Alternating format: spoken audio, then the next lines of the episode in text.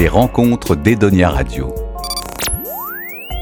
Dans les rencontres d'Edonia, nous sommes ravis aujourd'hui d'accueillir une figure du cinéma français, Dominique Besnéard. Dominique, bonjour. Bonjour Marjorie, euh, nous sommes quand même euh, à Rochefort euh, pour le, le festival de, de, notre ami Julie Gaillet, que, que, qui est une amie proche et dont on était venu l'année dernière et c'était encore un petit peu... C'était un galop d'essai. Ah, voilà, voilà, mais là maintenant c'était... C'était, saison, c'est la, la, première édition, c'est cette année à mon avis. Donc, euh, alors la question, moi quand on te dit une, une grande personnalité, une figure du cinéma oui, français. je préfère une figure parce que grande personnalité, je, je me sens tellement modeste moi, et je suis pas quelqu'un qui est je suis en fin de compte, je joue tout le temps moi. C'est peut-être aussi pour ça que ça fonctionne. Je suis jamais euh, toujours content de ce que je fais, et c'est pour ça que que voilà que ça ça se passe bien, que je je me sens une figure, euh, mais une figure parce que de, de mon âge aussi, parce que il y a quand même 40 ans que je fais ce métier, hein, 40 ans. Alors, ah, donc 40... euh, j'ai pas été depuis 40 ans euh, producteur, mais j'ai j'ai suivi une une trajectoire. J'ai d'abord fait assistant metteur en scène, j'ai fait du casting J'étais agent pendant 20 ans et producteur depuis 15 ans. Et quelle facette du métier vous épanouit le plus? Ben, j'ai l'impression que c'est une trajectoire et c'est un, chemin parcouru que qu'on devient. Moi, je serais pas venu de producteur tout de suite. C'est suite aux rencontres comme agent et comme casting, comme comme agent. Je me suis, je me suis occupé des acteurs que j'avais trouvés comme casting et puis d'autres ont venu se greffer et, et, et à un moment donné, après avoir été 21 ans agent et d'avoir écrit, euh, fait écrire et inspirer cette série 10%. Euh, donc, euh, c'est, je n'aurais pas été producteur avant d'être agent. Voilà. C'est, c'est une suite logique de. En fait, c'est un parcours, euh, un parcours de vie avec des. Maintenant, qu'est-ce que je peux faire de plus maintenant? Aussi J'ai le festival d'Angoulême, quelque chose de plus, mais. Non, si j'avais encore, euh, je sais pas, plein d'années à vivre, j'espère. Euh, ma mère est morte à 99 ans, donc on, on a peut-être, j'ai peut-être les mêmes gènes. Et j'aimerais, j'adorerais euh, avoir un théâtre, voilà, parce qu'en fin de compte, ma base c'est le théâtre. moi, je vais tout le temps au théâtre. Vous avez fait les cours de la rue Blanche. Ouais, les vous, êtes, vous êtes comédien à la non, base. à la rue Blanche, j'étais en classe de régie mise en scène, mais parce que j'avais peut-être pas le courage de dire, et je me sentais peut-être aussi un peu modeste et des doutes que je pouvais être un acteur. En fin de compte, je suis devenu acteur grâce au metteur en scène qui voulait absolument pas que je quitte euh, la préparation du film et me demandait de revenir. Euh, et puis bon, c'est vrai qu'il y a eu Piala euh, qui a été un rôle important ou là après. Mais quand il y a eu le Piala, on m'a dit mais continue à être acteur. Mais moi, ça me plaisait. Comme, comme une aventure, mais j'aurais pas pu attendre, attendre d'être choisi. Moi, je choisis, mais j'aime pas être choisi. Toute ma vie, j'ai choisi. Et donc, quand on est acteur, on est obligé d'attendre d'être choisi, d'attendre les, les, Voilà, c'est-à-dire que c'est pour ça que c'est si difficile d'être acteur. Parce que quand on se sent pas choisi, on se sent pas aimé, donc voilà. Et la réalisation? À jamais. Pourquoi? Non, non, parce que, parce que produire, c'est aussi une façon de choisir un réalisateur pour par exemple 10%, c'est parti vraiment de, de, moi.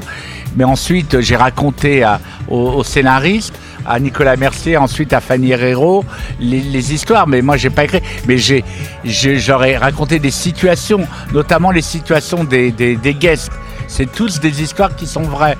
Le parcours des, des, agents, au début, c'était un peu mon inspiration, mais ensuite, les vies de ces agents ont, été, euh, se, sont, se sont choisies d'elles-mêmes ou à, travers les, les, idées des scénaristes. Et quelle qualité euh, il faut avoir pour être un bon agent? Est-ce que le fait que vous, vous ayez quand même été...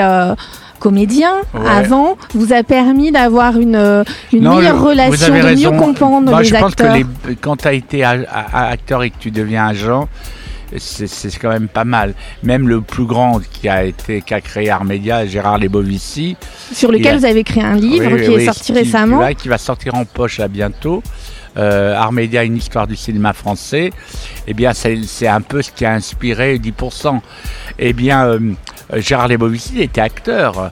Il était très, très, très impressionnant quand il était jeune, m'a-t-on dit. Et il était acteur. Et après, il s'est senti que ça lui plaisait pas. Peut-être aussi de ne pas être choisi tout de suite. Donc il est devenu un immense agent et surtout il a, révolutionné, il a, il a donné les lettres de noblesse à ce métier qui n'était pas très structuré. C'était souvent des, des, des, par exemple, Bardot était représenté par une femme que, que j'aimais beaucoup, Olga Orstig, mais elle avait été journaliste.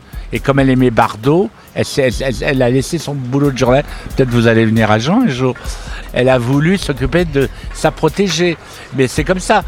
Et alors, c'est des gens qui, s'occupaient plutôt de savoir comment elle allait être habillée dans les cocktails, que de, ou de son image, que de, que du choix des films.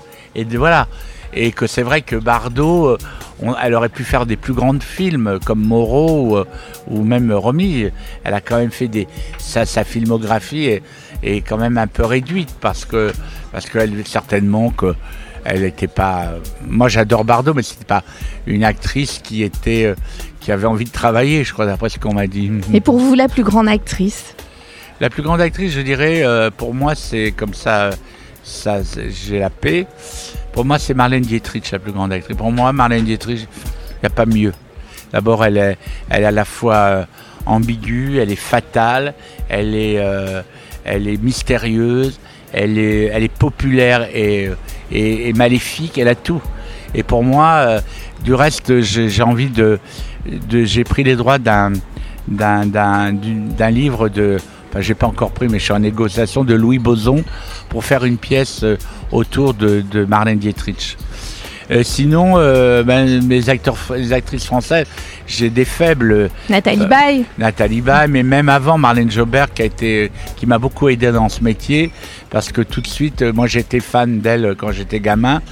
Et quand j'ai pu la rencontrer, je me suis occupé d'elle. Et, voilà, Nathalie Baye, Béatrice Dalle, Sophie Marceau. Et ça, c'est mes.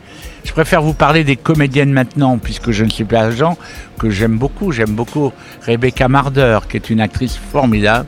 Et voilà. Dominique Messnéard, merci pour cet entretien et je rappelle qu'on peut retrouver dans toutes les bonnes librairies votre livre Armédia, une histoire du cinéma français. merci, au revoir. Les rencontres d'Edonia Radio.